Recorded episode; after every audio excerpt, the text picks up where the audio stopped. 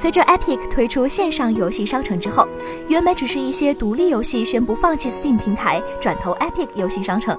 近日，育碧开发的大型多人在线游戏《全境封锁二》也确定不再登陆 Steam 平台。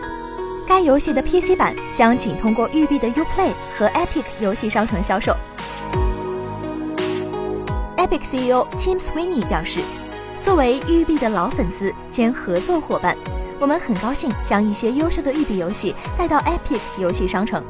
我们的目标是提供对发行商最友好的平台，为客户提供直接通道和百分之八十八的收入分成，使得游戏开发商能进一步加大投资，打造更好的游戏。